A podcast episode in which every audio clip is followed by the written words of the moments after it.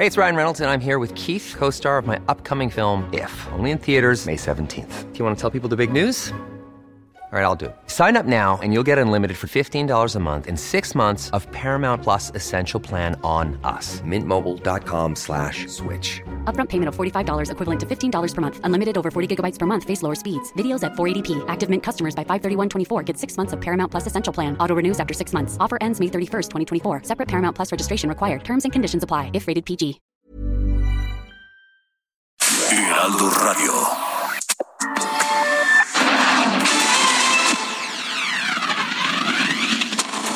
El momento no se tienen confirmados mexicanos entre las víctimas identificadas del tiroteo de Texas. Conversaremos con el cónsul de México en Eagle Pass, Texas, Ismael Naveta. Para saber qué implicaciones tienen este tipo de tragedias en ambos lados de la frontera, platicaremos con José Carreño, editor de la sección Orbe de El Heraldo de México. El presidente López Obrador aseguró que no cambiará su estrategia de abrazos no balazos en materia de seguridad. Le daremos la más cordial bienvenida al cartón del maestro Alarcón, nuestro nuevo colaborador aquí en República H. Y como cada noche, le presentaremos las noticias más importantes del país con nuestros corresponsales. En el municipio de Acayucan, ubicado en la zona sur del estado de Veracruz, fue asesinado a balazos el director del DIF municipal, Clemente Nagasaki Condado Escamilla. Más adelante, todos los detalles. La Universidad de Guadalajara salió el día de hoy a las calles para exigir autonomía y presupuesto. Más adelante, más detalles de esta información. Bienvenidos a República H, donde le, presentamos lo que realmente ocurre en cada rincón de este país. Yo soy Sofía García y le doy la más cordial bienvenida aquí a República H. Hoy es jueves 26 de mayo del 2022. Saludamos a quienes nos escuchan a través de las frecuencias de Heraldo Radio y también a quienes nos ven por la señal de Heraldo Televisión. Le recuerdo que, bueno, pues si tiene alguna queja, alguna denuncia que hacer de su estado, de su municipio, nos puede escribir al WhatsApp 5624 10 47 10. Y hoy, hoy es un día especial porque hoy tenemos eh, un colaborador que va a estar aquí con nosotros todos los jueves y que va a hacer, de alguna manera, que veamos la política de una forma diferente. Y por eso quiero agradecer al maestro Alarcón que esté con nosotros porque vamos a tener tal cual el cartón del maestro Alarcón. Gracias, maestro, por estar aquí con nosotros porque nos vas a hacer ver, ahora sí, real, ver la política de otra manera. Bueno, haré el intento, mi querida Sofi, porque de verdad es un lío estar dibujando eh, en directo, eh, a ver, haciendo un resumen de las noticias, de lo que ha ocurrido, y vamos a ver qué podemos hacer al respecto. Bueno, depende de lo que platiquemos. Nos vas a estar sorprendiendo y te vamos a estar interrumpiendo y te vamos a estar ahí cayendo de sorpresa, ¿puede ser? ¿O no nos vas a dejar? Eso de las sorpresas siempre ha sido lo mío. Así es que vamos a ver cómo me pones en aprietos, mi querida Sofía. Espero no ponerte en aprietos mucho, ¿ok? Vamos a ver qué, vamos a ver qué, con qué nos sorprendes al final. Por aquí estaremos. Gracias, maestro. Gracias por estar con nosotros. Bueno, y de esta manera arrancamos así, República H.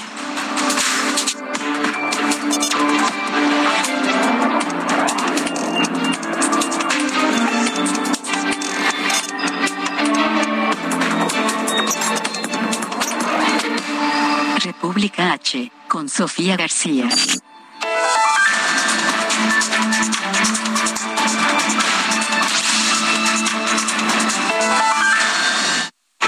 Vámonos rápidamente al detalle de toda la información. Hasta el momento, no hay mexicanos entre las víctimas del tiroteo en una escuela de Texas, así lo confirmó el secretario de Relaciones Exteriores, Marcelo Ebrard, quien reiteró además que México seguirá con la demanda contra las compañías de armamento en Estados Unidos. El canciller considera que estas empresas no tienen cuidado con el tema de la venta de armas. Escuchemos al canciller Marcelo Ebrard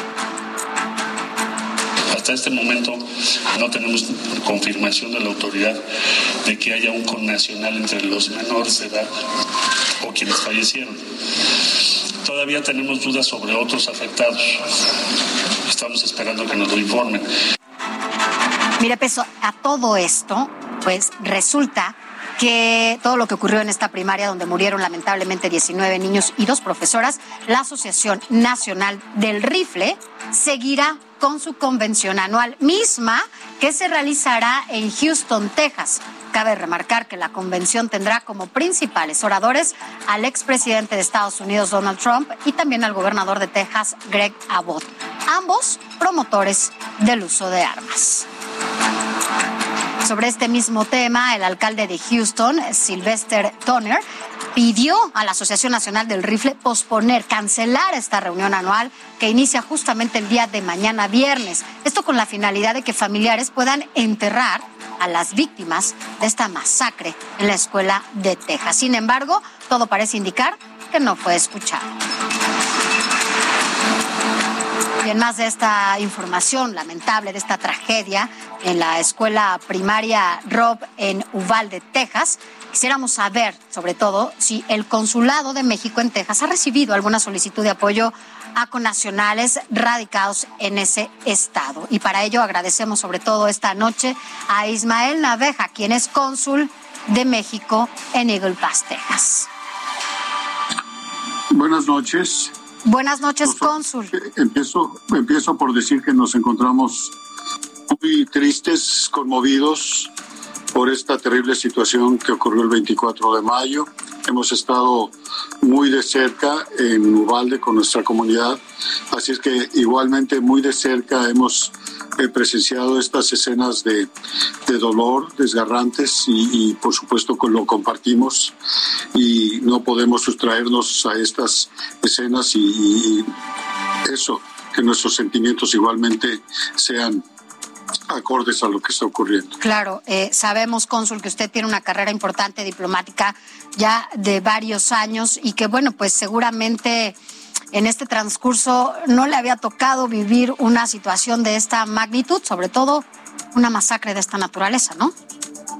Así es, usted lo dice bien, Sofía, tenemos una carrera de más de 34 años en el servicio exterior y un, hecho como este, que no desearía uno que nunca ocurriera, pues está, está ocurriendo lamentablemente.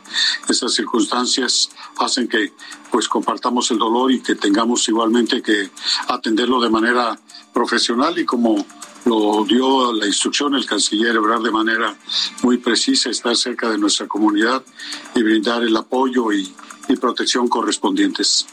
Eh, cónsul Ismael Naveja, eh, ¿ha ya eh, tenido solicitud de algunos familiares de los niños que lamentablemente fallecieron o alguna solicitud por parte? Sabemos que no eran mexicanos los niños, pero tenían familiares mexicanos.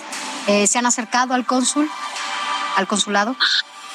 Eh, más que acercarse al consulado mismo, nosotros, el consulado, eh, nos acercamos a ellos, es decir, estamos en la, en la ciudad de Uvalde, el consulado está ubicado en, en Eagle Pass, Texas, uh -huh. y en un, aproximadamente una hora se encuentra la ciudad de Uvalde, donde estamos de manera prácticamente constante todos los días. Hace unos minutos yo mismo regresé de allá, mañana estaremos, el fin de semana estaremos, el lunes que es día inhábil en los Estados Unidos, estaremos ahí presentes, por supuesto, los días que sea necesario. Y, y quiero plantearlo de este modo, si usted me lo permite. Claro. 19 niños fallecidos, de los 19, 17 con apellidos de origen hispano, de los 17 con origen hispano, la gran mayoría con, con ascendencia de padres, a través de padres, abuelos, ascendencia mexicana. Ese es el escenario, así es que hay un claro y fuerte vínculo, aunque eh, todos ellos, todos ellos nacidos en los Estados Unidos, todos ellos eh, estadounidenses, hay un claro vínculo igualmente con, con nuestro país y por sí, eso claro. estamos también ahí. ¿Qué nos han solicitado? Entre los varios varios servicios, varias atenciones que hemos tenido, por supuesto ofrecer eh, de ser necesario incluso la asistencia legal correspondiente a, a, través de los sistemas que la Secretaría y el Gobierno de México tiene en los Estados Unidos de protección y asistencia legal. Hemos sido también puente de comunicación entre diversas autoridades y nuestra comunicación. Y en relación con este vínculo con nuestro país, a través de, repito, de papás, abuelos, hemos recibido una muy precisa solicitud para eh, conseguir y obtener permisos humanitarios. ¿Qué quiere decir esto? Que muchos de, de los familiares, eh, abuelitos, tíos, etcétera, que viven en México y que están igualmente consternados por lo que pasó. Quisieran eh, acompañar a su familia en, en Ubalde, incluso ya los próximos y que están a partir de incluso de el día de mañana ya procesos de funerarios, de atención funeraria, estar cerca de sus familiares, ser, ser una fuente igual de apoyo en estas circunstancias. Así es que sí, lo hemos tenido de varias personas y es un tema que hemos atendido muy puntualmente. El mismo día de hoy, compañeros del Departamento de Protección ya estuvieron en el puente internacional entre Paz y Piedras Negras eh, realizando estas gestiones para que familiares de, estas eh, víctimas pudiesen atender los servicios funerarios en Ubalde. Nos comenta de estas solicitudes que le están haciendo de permisos humanitarios cuántos permisos le han solicitado y saber sobre todo, digo, en medio de esta tragedia, la verdad es que pues poco se puede decir, ¿no? Por el dolor y por la por todo lo que se está viviendo en este momento, sobre todo la familia allá en Texas. ¿Qué le dicen los familiares que están allá? Familiares de estas eh, estos niños, de estas niñas que lamentablemente murieron en medio de este tiroteo. ¿Qué, contemplamos nosotros? Es una comunidad pequeña, Ubalde es una ciudad pequeña, bonita, de aproximadamente 16 mil habitantes. La gran mayoría, podemos hablar de un 80% de origen hispano. Y entre ellos, el, tamaño de la ciudad permite eh, que se que se conozcan, incluso que se establezcan relaciones familiares. Así es que lo que aconteció es una situación impensable, evidentemente no deseable. Esto lo tengo que subrayar. En ninguna parte de, del mundo ha conmovido y la, la, la población se encuentra pues sumamente triste, conmocionada por estos acontecimientos. Respecto de los permisos, ya repito, el día de hoy ya empezamos a atender con, con los compañeros de los puentes internacionales. Estaremos el día de mañana y en cuanto sean entregados los cuerpos de los pequeñitos a sus familiares, seguramente esto se va a incrementar notablemente y por eso nosotros estaremos trabajando durante el fin de semana y el próximo día, no obstante que sea día inhábil aquí en los Estados Unidos, eh, dedicaremos el tiempo y el esfuerzo que sea necesario. Bueno, pues eh, estaremos al pendiente de lo que suceda allá. Esperemos que no, pues que no se repitan este tipo de, lamentables hechos, pero tristemente usted lo sabe, usted que está allá en, en este país, pues de repente parece que se normalizan este tipo de actos y mucho tiene que ver la discriminación y el racismo que a veces algunos políticos allá mencionan en sus discursos, ¿no? Nosotros, Sofía, en este, en este hecho tan, tan lamentable, nosotros, Consulado de México en El Paz, hemos estado desde el primer momento, decía yo al inicio de, de nuestra plática en la ciudad de Ubalde, eh, nos tocó estar el primer día en la tarde-noche y madrugada, procesos de toma de, de, muestras ADN para poder identificar a los familiares con los pequeñitos, estar ahí al siguiente día, por supuesto el día de hoy, el día de mañana estaremos. Y, y es una situación que, que, cuando se ve de cerca, eh, con mucho la, todas las fibras que tenemos en nuestro, en nuestro organismo, estos sentimientos de dolor los compartimos y por supuesto es algo que no desearíamos que ocurriese en ningún momento. No, tampoco nosotros, no hay palabras para describir ¿no? lo que se vive y mucho menos lo que han de estar sintiendo y pasando los papás, las mamás, las familias de estos pequeños. Muchas gracias. Gracias por haber estado con nosotros y estaremos en comunicación permanente con usted. Con todo gusto, así lo haremos. Gracias, es el cónsul Ismael Naveja, es cónsul eh, de México en Eagle Pass, Texas. Así que, bueno, pues tenemos así toda la información. Buenas noches, gracias. Bueno, pues Texas es un estado de la Unión Americana en el que a lo largo de su historia ha registrado diversos tiroteos. Y a continuación, mire, le daremos los más recientes. De entrada, el de hace dos días en la primaria Rock en Uvalde, Texas. En 2019, en El Paso, Texas, se registró un tiroteo donde fallecieron 22 personas. En 2018 perdieron la vida 10 personas en un tiroteo registrado en una secundaria de Santa Fe. Y en noviembre del 2017, en una iglesia de Sutherland Springs se registró un homicidio de por lo menos 26 personas. En 1991, al interior de una cafetería, un sujeto abrió fuego y mató a 23 personas, mientras que 27 más resultaron heridas en una cafetería de Texas. Pero bueno, ¿cuáles son las implicaciones de una tragedia de esta naturaleza, de un tiroteo en una escuela de Texas? ¿Qué puede pasar en las fronteras con los ciudadanos de ambos lados? Tanto estadounidenses como mexicanos. Agradezco que esté aquí esta noche en el estudio a José Carreño, quien es internacionalista y editor de la sección Orbe, aquí en el Heraldo de México. Gracias por estar con nosotros. Sofía. Pepe Carreño, pues, ¿cuáles las implicaciones ¿no? de esta situación? Sobre todo, además, estamos en la frontera, ¿no? Pero hay que recordar dos cosas. Hay, en este caso específico, probablemente no hay una implicación racial dado que la persona, eh, el responsable del tiroteo es eh, pues, pues un, miembro de la comunidad, un miembro de la comunidad latina. Ahora, al mismo tiempo, pues eh, la frontera, como lo has señalado, la frontera de, entre, de, entre México, de México y Estados Unidos, es el lugar que alberga o que de alguna forma pues, sirve como escenario para muchos tiroteos de corte, para muchos incidentes de corte racial, motivado sea por enemigos de la migración, gente que cree en, el en el mito de que los inmigrantes están ahí para sustituir a los a los habitantes blancos de Estados Unidos, gente que simplemente cree el mito de que hay una invasión de los Estados Unidos, cree que ah, o cree simplemente que es su derecho defender a los Estados Unidos de, ah, la agresión de los de inmigrantes indocumentados. Ahora, políticamente también hay que decir que Texas es muy peculiar, es un estado muy, muy peculiar. Primero porque es, es un estado donde es el estado que tiene las leyes más laxas sobre uh, en, términos de armas en los Estados Unidos. Tanto que hace relativamente poco tiempo, semanas, el gobernador Greg Abbott firma una ley en la que permite, en la que literalmente se permite que una persona pueda portar armas libremente sin necesidad de permisos.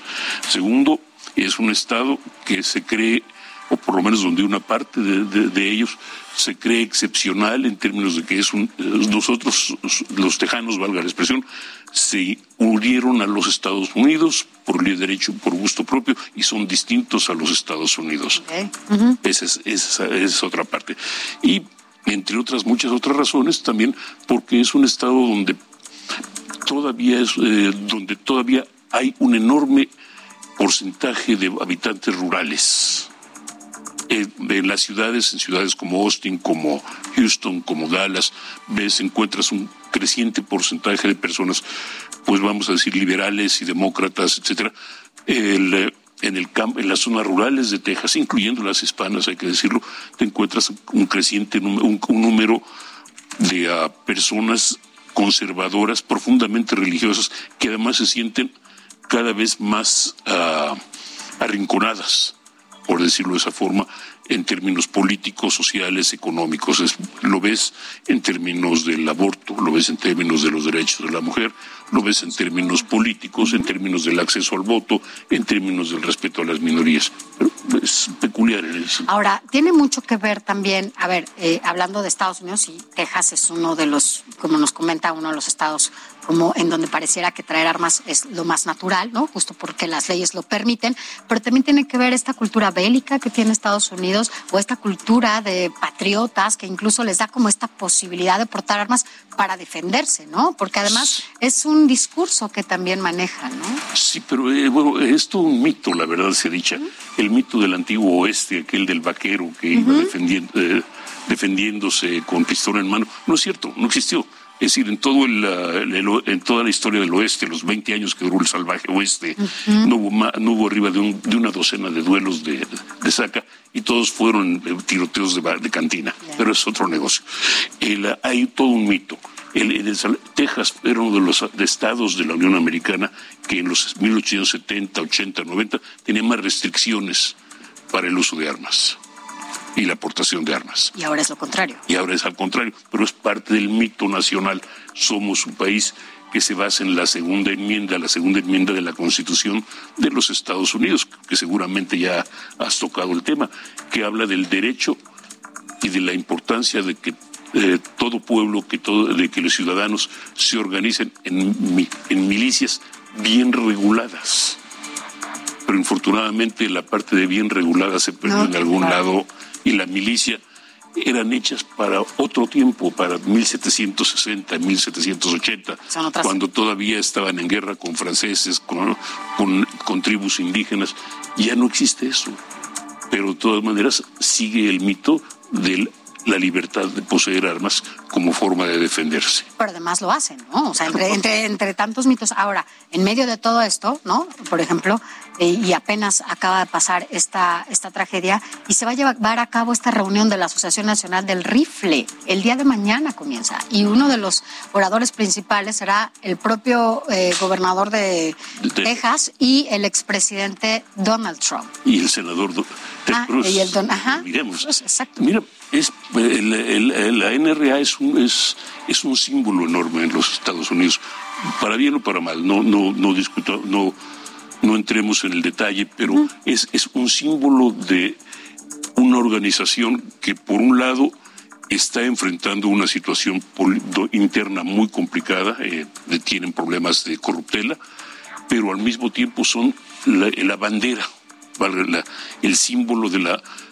libertad de tener armas, porque ellos han sido los que han estado, los que han, los últimos 30 o 40 años han promovido con mayor intensidad la defensa, el derecho a portar armas. bueno, Donald Trump y este discurso, ¿no? De defender la frontera y de meter ahí a todo el mundo para pero además, además un símbolo en cierta forma de la de la derecha, de la, ultraderecha de los Estados Unidos, con lo cual el complemento Donald Trump el complemento Greg Abbott, el complemento Ted Cruz, eh, entra, perfecto. Esto es, ellos, ah, la, NRA tiene problemas por, problemas, eh, por escándalos de corruptela internos. Y, y hay dos organizaciones paralelas mucho más pequeñas que ahora la acusan de, de estar dispuestas a comprometer el derecho a, aportar armas. Pero esto, esto que pasa, bueno, en medio de esta masacre, esta reunión, ¿no? Como pareciera no, más allá de la sensibilidad, bueno, no lo políticamente correcto, ¿no? Estamos hablando de que el gobernador de, de Texas va a ser uno de los principales oradores y no agudiza más o acrecenta más este, esta discriminación, este racismo, esta, todo lo que se ha generado justamente y lo que puede pasar no, a lo mejor no a la escuela, pero sí lo que pasa, ¿no? En otros espacios. Pero eso, es parte de, ¿no? Otra vez volvemos al símbolo. Simboliza todo lo que una por parte de la población de los Estados Unidos en general, de Texas en particular, piensa. Simboliza así la, no solo la libertad de portar armas, simboliza el limitar derechos de minorías, simboliza o perdón, ejercer el derecho de las, del grupo blanco de no ser discriminado. Grupo blanco, claro. Ejerce o el, o el derecho de, la, de, de los grupos conservadores religiosos a exigir que se respeten sus uh, canonjías y sus, y sus, y sus, propuestas, o el derecho de, sí, de, de, digamos, de ser estadounidenses en los Estados Unidos, porque es parte de una cultura, parte de una cultura bueno, pues la verdad es que en medio de todo esto es lamentable lo que está pasando, ¿no? Allá no quiero saber el dolor, como lo decía hace unos minutos, no quiero saber el dolor que están pasando los familiares de estos pequeños. Y bueno, pues esperemos que sobre todo que no se repita, pero bueno, pues ya una, o sea, no, no sabemos qué va a pasar, porque es algo con una incertidumbre. Infortunadamente, eh, lo más probable es que se repita. Eso es lo más triste, ¿no? Porque además mañana empieza esta, esta reunión y bueno, nos va. Veremos qué pasa. Y gracias, gracias, don Pepe Carreño, editor de Orbe, aquí en el Heraldo de México. Ya lo sabe, lo puede leer en todas las, las páginas del Heraldo y también a través de todas las plataformas. Gracias por haber estado aquí con nosotros. Venga seguido para que nos aclare todas estas cosas. Gracias. Gracias. Gracias. Eh, y a propósito de este tema, mire, resulta que alumnos denunciaron amenazas por parte de un compañero que les advirtió que dispararía al interior de su escuela. Y esta es la secundaria diurna número 88 de la colonia Jardín Balbuena de la Ciudad de México. Este joven, además, les pidió a sus compañeros no asistir a clases si es que no querían morir. De acuerdo con versiones de los estudiantes, este chico ya los había amenazado anteriormente con una navaja. Imagínese esto, esto, por supuesto, aquí en México. Vamos a ver cómo va el maestro Alarcón. Si podemos o no podemos, maestro, tantito. Claro que sí, Sofi. Qué fuerte lo que estoy viendo. Es, es, es un tema complicado, es un tema, es un tema difícil para, para dibujar, pero la, la cosa es, mi querida Sofi, que eh, lo que dice el maestro Carreño al respecto de que en el viejo este se mataban menos, eso me parece un dato importantísimo. De... Heraldo Radio.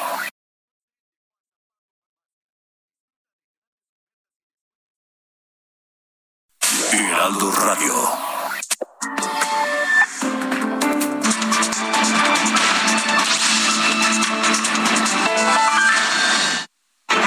Gracias por continuar.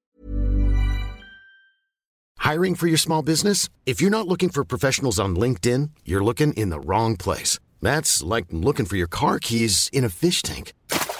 LinkedIn helps you hire professionals you can't find anywhere else, even those who aren't actively searching for a new job but might be open to the perfect role. In a given month, over 70% of LinkedIn users don't even visit other leading job sites. So start looking in the right place. With LinkedIn, you can hire professionals like a professional. Post your free job on linkedin.com slash people today. Con nosotros, recuerde que estamos aquí en República H, pero mire, antes de que nos fuéramos al corte, estábamos revisando cómo o qué nos estaba preparando el maestro Alarcón. Recuerde que ya es nuestro colaborador todos los jueves. Ya, digo, tengo que presumirte, maestro. Qué manera de meter presión, Sofía. Yo aquí en el corte estaba limpiando mis lentes porque estábamos platicando de que no veo nada. Tengo que, de alguna manera, que, que, que estar viendo cómo me adecuo a eso, mi querida Sofía. Oye, pero hay que eh, recordar que también estamos en radio, entonces le vamos a decir a la gente que nos escucha a través de las frecuencias del Heraldo Radio que vamos a subir esta, este cartón que estás haciendo en nuestras redes sociales, Claro que sí. a las redes de, de El Heraldo, para que, bueno, pues te vean y vean qué estás haciendo. Este cartón fue en particular de... sobre la matanza en Texas. Amigos de radio, por favor, este, a ver si hay una oportunidad de poderles platicar. El cartón platicado, ¿cómo sería el, el mono platicado? Imagínate. El, El mono el mono. Vamos a, vamos a decir el, cartón platicado, eh, maestro, porque yo contigo verdad. El mono libre de viruela. Al rato nos lo describe, eso vemos qué hacemos. Gracias. Gracias, maestro. Regresamos contigo más adelante. Vámonos a más información. Y mire, es que este jueves se registró la mega marcha denominada por la dignidad, autonomía y el presupuesto justo. Esto en Guadalajara. Se calcula que asistieron más de 100 mil personas. ¿Quién tiene todos los detalles de lo que pasó allá en la capital de Jalisco? Es Mayeli Mariscal. ¿Cómo estás, Mayeli? Muy buenas noches. Sofi, muy buenas noches. Buenas noches también a todo el auditorio. Pues esta manifestación convocada por las autoridades universitarias finalmente se realizó el día de hoy, en donde sí, las autoridades universitarias dicen que fueron más de 100 mil personas las que congregaron en la Plaza de la Liberación. Hay alguna discrepancia en las cifras. Las cifras oficiales del gobierno de Jalisco dicen que fueron tan solo 46 mil. Y bueno, eh, en esta manifestación, la cual fue encabezada por eh, pues eh, personajes emblemáticos de esta casa de estudios, Raúl Padilla y Trinidad Padilla acompañaron a las autoridades universitarias y eh, vamos a escuchar parte del discurso que dio ya en la explanada el rector general Ricardo Villanueva Lomelí. somos insoportables para Enrique Alfaro. El mundo ideal de un gobernante autoritario sería que todos obedecieran el tronido de sus dedos, que todos los halagaran, que todos les dijeran que el mundo es maravilloso gracias a sus decisiones y que todos los que disienten de su visión simplemente no tuviéramos voz y no hubiera oídos para nosotros. Pues bueno, ahí parte del discurso del rector ya en la explanada. Y también eh, el que no estuvo presente en la zona metropolitana fue el gobernador Enrique Alfaro Ramírez. Sin embargo, él llevó a cabo una gira al interior del estado en donde estuvo entregando obras y ahí tuvo también la oportunidad de conversar con algunos medios de comunicación que lo acompañaron y también se refirió a esta manifestación, la cual, por cierto, desde muy temprano acusaron que por parte del gobierno del estado se hizo un boicot para impedir el que los camiones que iban a trasladar a la comunidad universitaria a la zona metropolitana pudieran eh, transportar sobre todo a quienes se encontraban en el sur de la ciudad. Vamos a escuchar lo que comentó al respecto Enrique Alfaro Ramírez. Yo lo que no voy a hacer es meterme en ese juego. Creo que Jalisco tiene muchas cosas que hacer. Yo estoy aquí concentrado trabajando y nadie en el gobierno del Estado hizo nada para interferir con esta marcha pues si no juntaron la gente que ellos esperaban, decían que iban a ser la marcha más grande de la historia.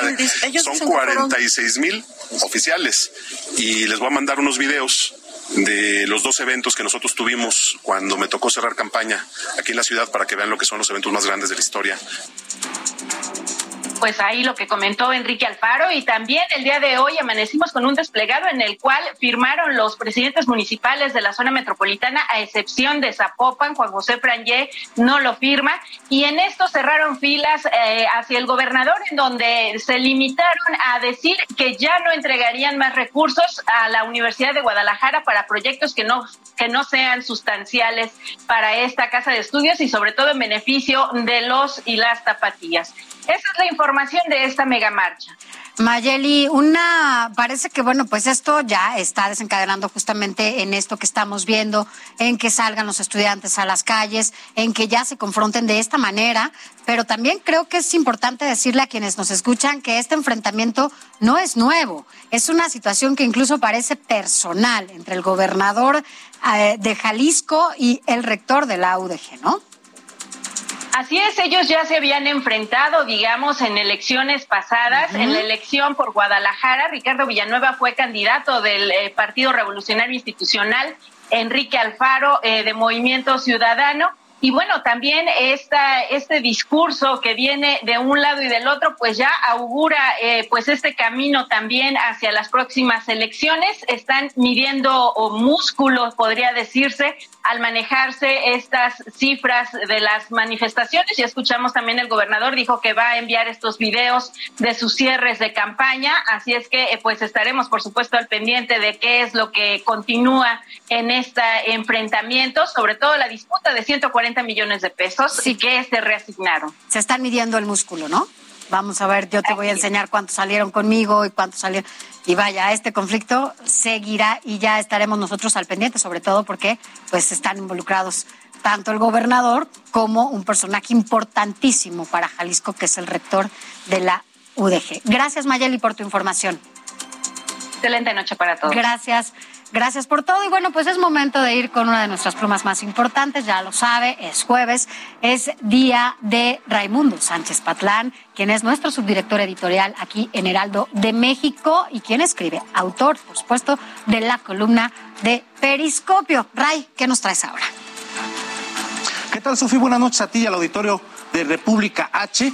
Pues hoy vamos a hablar de un prospecto presidencial emergente, pero ya con una marca muy, muy consolidada que está apareciendo en los radares de la oposición para disputarle a cualquiera que sea el candidato de Morena la silla del Águila en 2024. Se trata nada más y nada menos del presidente municipal de Monterrey, Luis Donaldo Colosio Riojas, quien es hijo de Luis Donaldo Colosio Murrieta, como todos recordarán, asesinado en Lomas Taurinas en marzo de 1994 durante un mitin de campaña y pues también hijo de Diana Laura Riojas, quien falleció ocho meses después de ese magnicidio. Para nadie es novedad que el disparo de salida para esta sucesión del presidente Andrés Manuel López Obrador se dará el 6 de junio, un día después de la elección para gobernadores en seis estados de la República, pero la alianza va por México conformada por PAN, PRI y PRD, tiene cero, cero aspirantes con posibilidades de aglutinar y enamorar sobre todo a los opositores, y desencantados con la 4T. Por eso han volteado a ver al joven Colosio, un cuadro pues prácticamente limpio públicamente,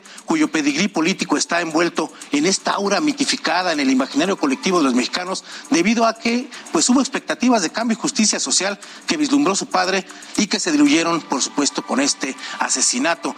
Eso ya es una ventaja de arranque para el joven Colosio, además de que pues él no milita en ningún partido político, aunque fue postulado por Movimiento Ciudadano a la alcaldía de la capital de Nuevo León, que ganó, por cierto, con más de 47% de los votos, y pues que se concrete esta eventual candidatura y sobre todo sus posibilidades de triunfo depende sobre todo, Sofía, amigos del auditorio, de la voluntad política del PAN, del PRI, del PRD y Movimiento Ciudadano, porque es un hecho que sin el Partido Naranja dirigido por Dante Delgado, la coalición opositora carece de la fuerza suficiente para ganarle a Morena una elección presidencial. ¿Quieren enterarse más? Lean El Heraldo de México y el Periscopio en esta edición de hoy. Sofi, muchas gracias. Gracias a ti, Ray. Nos vemos el próximo jueves. Vámonos a otros temas, porque mira, aquí en la ciudad el Congreso Capitalino analizó justamente hoy el dictamen impulsado por Morena que busca reestructurar el Instituto Electoral de la Ciudad de México con el fin de reducir el presupuesto, además de eliminar cinco unidades técnicas. Pero para hablar de este tema, agradezco que esté con nosotros esta noche Cristian von Rueri, quien es el coordinador de los panistas en el Congreso Capitalino y que, bueno, pues entiendo, diputado, están en este momento todavía en el Congreso. ¿Cómo está? Muy buenas noches. Muy buenas noches, Sofía, con el gusto de saludarte. Sí, así es, aquí estamos todavía en la sesión en donde la oposición, el PAN, el PRI, el PRD y Movimiento Ciudadano estamos dando la batalla ante este albazo autoritario del gobierno de la ciudad y de Morena que quieren debilitar y dañar la autonomía del Instituto Electoral de la Ciudad de México. Ellos lo que quieren es quitar las unidades, estas unidades técnicas, como en el caso de la unidad de fiscalización, para que puedan auditar y saber quién está utilizando los recursos de manera ilícita o si vienen recursos del crimen organizado o si son recursos que están violando la ley. Por otro lado, quieren quitar la unidad de género que vela por garantizar la paridad de género, la participación de las mujeres en la política. En pocas palabras, quieren debilitar al árbitro y eso no lo podemos permitir. Debemos de garantizar la autonomía de estos institutos que obviamente pues son los encargados de la participación ciudadana y de velar por el voto de los ciudadanos y que garantizan pues la democracia. Entonces estamos dando la batalla ante este autoritarismo que está haciendo Morena y el gobierno de la ciudad porque se quieren apoderar del Instituto Electoral porque lo que no ganan a la buena lo quieren ganar a la mala, a la mala en el 2024. Mira, para darte un dato, Sofía, estamos hablando que estamos viendo una parálisis legislativa en este Congreso eh, derivado de Morena, del grupo mayoritario, donde tenemos muchos pendientes. Mira, tenemos más de mil instrumentos legislativos entre iniciativas y puntos de acuerdo que han mandado a la congeladora, que los tienen desechados. Cuando, este, cuando los capitalinos este, están demandando que podamos legislar para que tengamos mejor seguridad, mejor servicio de salud, mejor transporte, la reactivación económica, mayor generación de empleos y otros temas importantes como es eh, la, combatir la violencia de género, muchos otros temas. Hoy su prioridad es debilitar, presentan un dictamen fast track que también ha violado el proceso legislativo, ya lo hemos denunciado, y por eso estamos dando la batalla para que no se permita este albazo para debilitar a el instituto. Electoral. Ahora, en pocas palabras también, diputado, podemos decir que es una réplica de lo que se va a presentar en el Congreso o lo que ya se presentó en el Congreso Federal eh, para justamente eh, debilitar pues el órgano electoral y ahora lo quieren hacer a nivel local. Así es, es la línea del presidente de la República a través de la jefa de gobierno y ahora a través de Morena el Congreso de la Ciudad, como le están haciendo una y otra vez descalificar y debilitar al Instituto Nacional Electoral y a las y los consejeros, este, debilitar al árbitro, debilitar la participación ciudadana y la democracia, porque como hemos visto han violado sistemáticamente la ley desde el gobierno y desde Morena, como lo que vimos en la revocación del mandato. Te doy un caso, aquí 14 diputados en el Congreso de la Ciudad abandonaron el Congreso, 11 de ellos no pudieron justificar su ausencia y se fueron tal cual a promocionar la imagen del presidente de la República, violando la ley federal de revocación de mandato y la ley electoral, utilizando recursos públicos, es decir, violan la ley porque ellos no les conviene y no les gusta que el Instituto Electoral y que el Tribunal Electoral nos sancione cuando están violando la ley. Ellos lo que quieren es seguir con estas mañas para ganar eh, de manera ilegal las campañas electorales. Rápidamente, ¿cuántos votos necesitan y hasta cuándo se van a ir a esta discusión?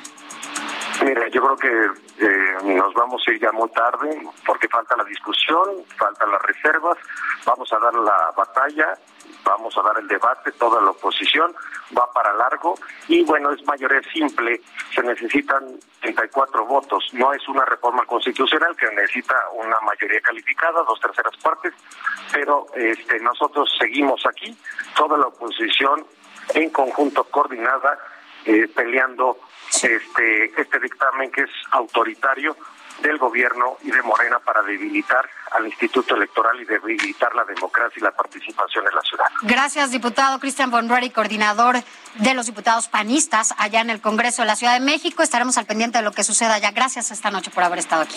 Buenas noches. Gracias a ti, Sofía. Un fuerte abrazo. Gracias, igualmente. Y mire, Continuando con, esta, con este tema, ahora vamos a hacer enlace con el diputado local de Morena, Carlos Hernández Mirón, quien además, entiendo, diputado, gracias por estar con nosotros esta noche. Usted presenta esta iniciativa. Buenas noches. Sí, buenas noches, Sofía. Te saludo a ti y a las personas que te escuchan. Eh, presenta esta iniciativa, hay un gran debate porque, bueno, pues la oposición, como ya escuchábamos, dice que lo que significa o lo que eh, pues quieren hacer con esta iniciativa es debilitar al órgano electoral, un poco parecida a la reforma que presenta el Ejecutivo al Congreso Federal. Nada, nada de eso es cierto. Yo escuché los argumentos del diputado Cristian Fonroeri, que acaba de terminar de platicar contigo, y la verdad es que encuentro unos argumentos completamente pobres y débiles. ¿Por qué lo digo? Eh, te quiero comentar, y que el, eh, el, público lo puede escuchar también, en el 2014, Enrique Peña Nieto presenta una reforma constitucional político-electoral. Esta, esta reforma principalmente le quita facultades y atribuciones no solamente al Instituto Electoral de la Ciudad de México, sino a todos los electorales de las 32 entidades federativas. ¿Cuándo? En febrero del 2014. Ya le quitaron las facultades, le quitan la denominación como institutos electorales y los definen como OPLES. Entonces aquí los degradan completamente. Pero las estructuras, al menos en, el Instituto Electoral de la Ciudad de México, se mantienen igual intactas. Aunque ya les quitaron facultades y las centralizaron en el Instituto Nacional Electoral, te voy a dar un ejemplo. El órgano de fiscalización, la reforma electoral del 2014, se lleva esa facultad al Instituto Nacional Electoral. Ya el Instituto Electoral puede fiscalizar a partidos políticos, candidatas y candidatos. Pero el órgano de control interno del Instituto Electoral de la de México mantiene una Contraloría y tres subcontralorías con un pago neto de 165 mil pesos bruto así lo mantiene. Entonces nosotros decimos, si ya se llevaron esas facultades al órgano nacional, pues entonces pueden trabajar perfectamente no con tres subcontralorías, sino con solamente dos subcontralorías. Y en ese sentido se basa un elemento más, Sofía, que me parece muy importante. Cuando salimos a las calles, cuando somos candidatas, candidatos, cuando ya estamos en funciones, uno de los principales argumentos que nos pide la gente es que las candidaturas sean mucho más baratas, menos onerosas al pueblo, que los órganos electorales sean mucho más transparentes, más eficientes en el gasto, que nos gastemos menos propaganda. Y, a esa a esa solicitud atiende esta reforma que estamos planteando aquí en el Congreso de la Ciudad. ¿Cuántas reservas hay, diputado? ¿Perdón? ¿Cuántas reservas hay? Hay un, hay, ah, mira, te quiero decir que obviamente es una técnica muy vieja que está ocupando el Partido Acción Nacional, el PRIAN para más que claro, es es, me tiene en una moción suspensiva que tiene más de 400 hojas. Yo te lo voy a poner en esta perspectiva. Si te dan un libro de 400 hojas, pues ¿cuánto te vas a tardar en leerlo? Se van, a se van hasta la madrugada hoy, ¿no? Pues me parece que sí, de manera completamente absurda, por, porque fue un copia y pega. Lo que hizo el vicecoordinador del PAN es agarrarse eh, a alguna normatividad copió, pegó, copió, pegó, copió, pegó y hizo 400 hojas. En ese sentido nos encontramos. Si el Partido Acción Nacional realmente quisiera atender el tema de fondo que pide la población aquí en la Ciudad de México, presenté también una iniciativa que le recortaba en un 50% el, eh, el financiamiento público a los partidos políticos. ¿Saben qué hizo el PAN? Fue pateando la iniciativa. El año, eh, la legislatura pasada la presenté y el, diputado panista Jorge Triana nunca la dictaminó en su comisión. Él presidía por asuntos político-electorales. Y hoy va a hacer lo mismo y se desgarran las vestiduras diciendo que se socava al órgano electoral, que se está pintando contra la democracia. Todo completamente falso. Es una iniciativa que tiene fundamento constitucional y legal aquí en la Ciudad de México. Diputado Carlos Hernández Mirón, diputado de Morena, ¿creen contar con los 34 votos que se requieren? Sí, afortunadamente le quiero decir al, al público de, del Heraldo que eh, la bancada de Morena con eh, la fracción parlamentaria del Verde, del PT y de Mujeres Demócratas logramos la mayoría de, de, la mayoría simple, que es del 50 más 1. Y somos convencidos de que vamos a aprobar esta iniciativa que le favorece a las finanzas de la Ciudad de México, que es directamente al hacia los capitalinos, y que crea órganos electorales mucho más eficientes y que den mejores resultados y se combate la opacidad. No, Vito, mencionarte una cosa más. Ahí precisamente en el órgano de control interno del instituto fue donde se detectó al hermano de Mauricio Toledo. Mauricio Toledo anda prófugo y su hermano está tras las rejas. Entonces me parece que sí es necesario que aquí en el Congreso revisemos ese tipo de asuntos que son complejos para la ciudad. Diputado de Morena, Carlos Hernández Mirón, estaremos al pendiente de lo que suceda ahí en el Congreso de la Ciudad de México y hablemos después para que bueno, sobre todo hagamos saber a la gente a detalle de qué se trata esta iniciativa. Gracias por haber estado con nosotros y bueno, pues espero que sea no tan larga la noche. Buenas noches. Vamos a aguantar aquí, Sofía. Un saludo. Muy buena noche. Gracias. Buenas noches.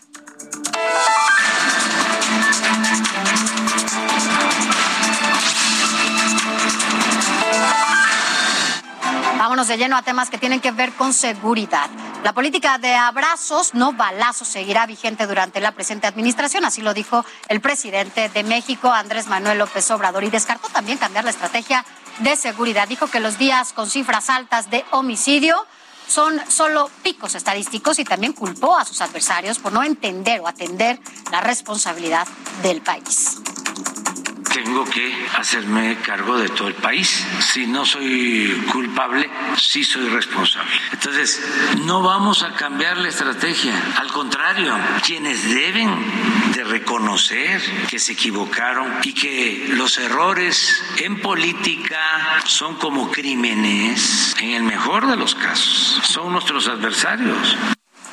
Vámonos hasta Nuevo León porque allá se exhumará el cuerpo de Devani Escobar con la finalidad de realizar un nuevo peritaje que homologue la causa de la muerte, ya que la Fiscalía Estatal indicó que fue al caer a la cisterna, mientras que el mandado a hacer por el papá, el peritaje mandado a hacer por el papá, bueno, pues reveló que sufrió violencia y abuso sexual